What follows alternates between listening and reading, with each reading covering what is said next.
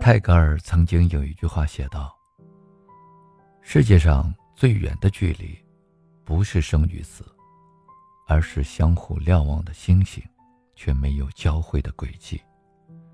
因为他们始终不会了解彼此。”以前读这句话的时候总是不懂，直到昨天看了一个六分钟的视频，哭得泣不成声，才忽然明白。有一对父女，他们的关系很好。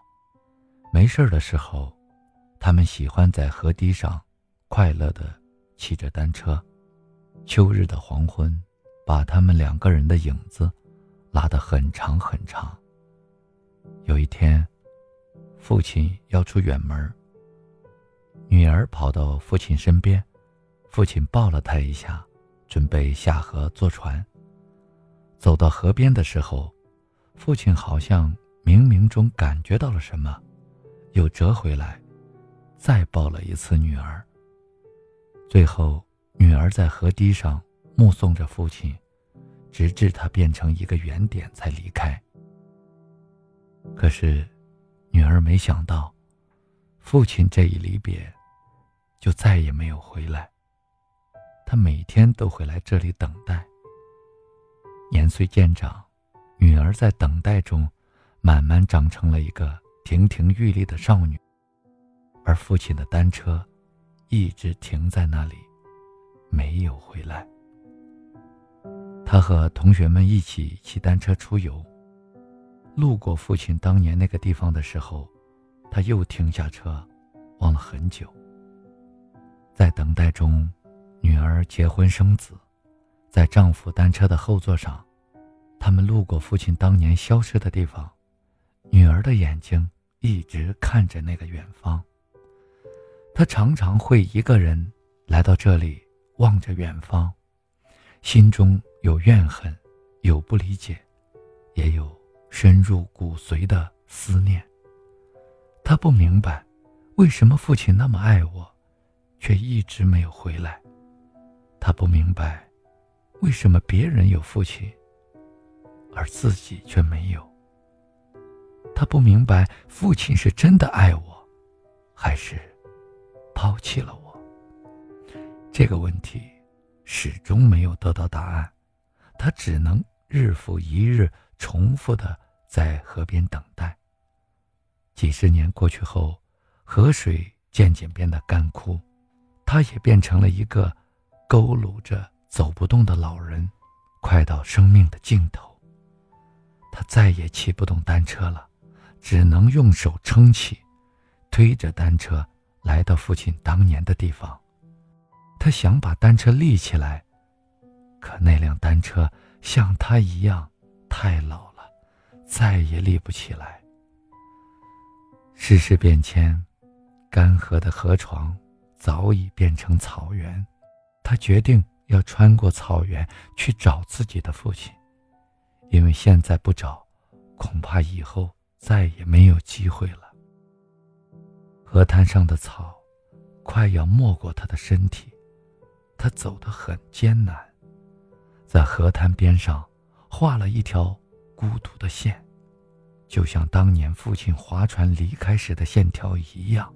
后来他发现了一艘沉船，正是父亲当年的那一艘。那一刻。他崩溃大哭，他终于理解了父亲。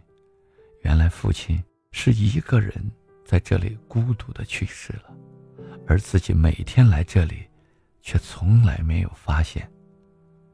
看着这一艘沉船，他蜷缩着自己的身体，静静的躺在船里面，就像躺在父亲的怀抱里面一样。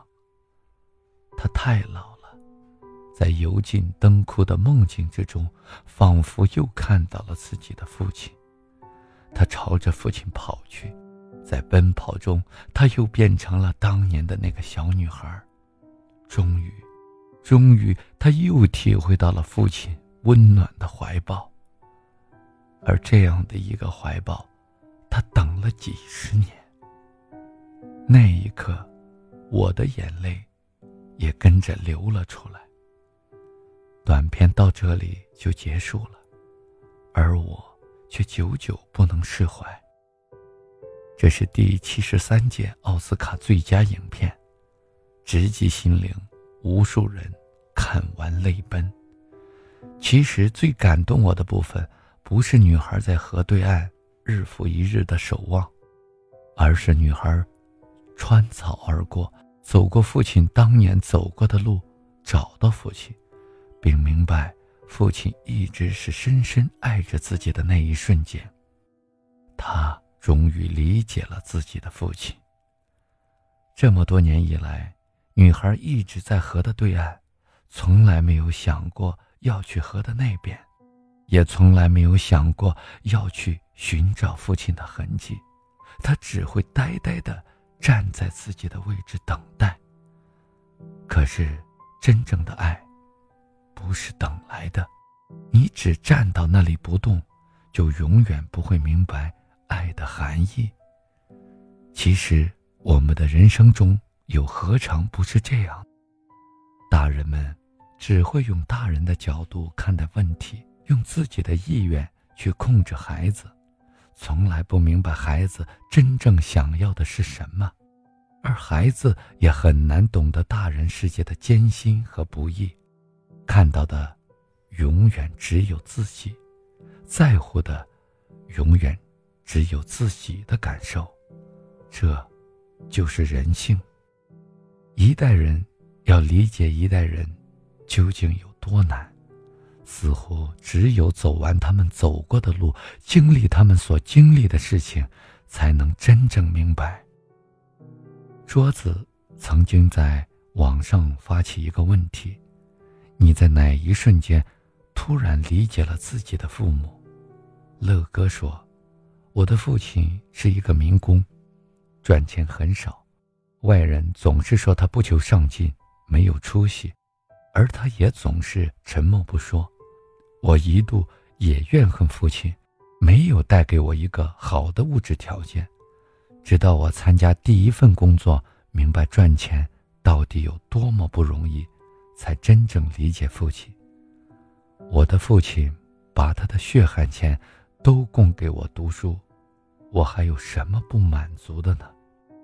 思雨说：“爷爷去世那年。”姑姑、母亲、奶奶，我都哭成泪人，唯独父亲没有哭。我不理解，自己的爸爸死了，你怎么像个没事人一样？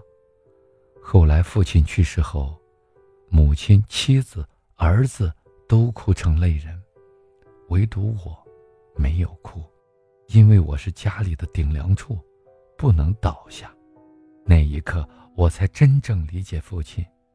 有时候，男人的泪，只能往心里流。后来，母亲告诉我，爷爷去世的时候，父亲在丧事办完之后，在坟前哭了一夜。静宇说，小时候夹菜的时候，每次把袖子弄脏了，母亲总会呵斥我一番。那个时候，我无比憎恨他。后来有一次，儿子夹菜弄脏了袖子，我呵斥他的时候，才真正理解母亲，而他已经去世很多年了。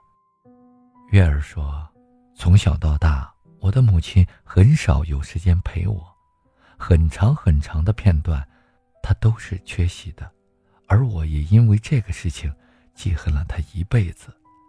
后来我成家立业了，当我为了生活。不得不离开女儿，每一次分别都哭成泪人的时候，我渐渐理解了自己的母亲。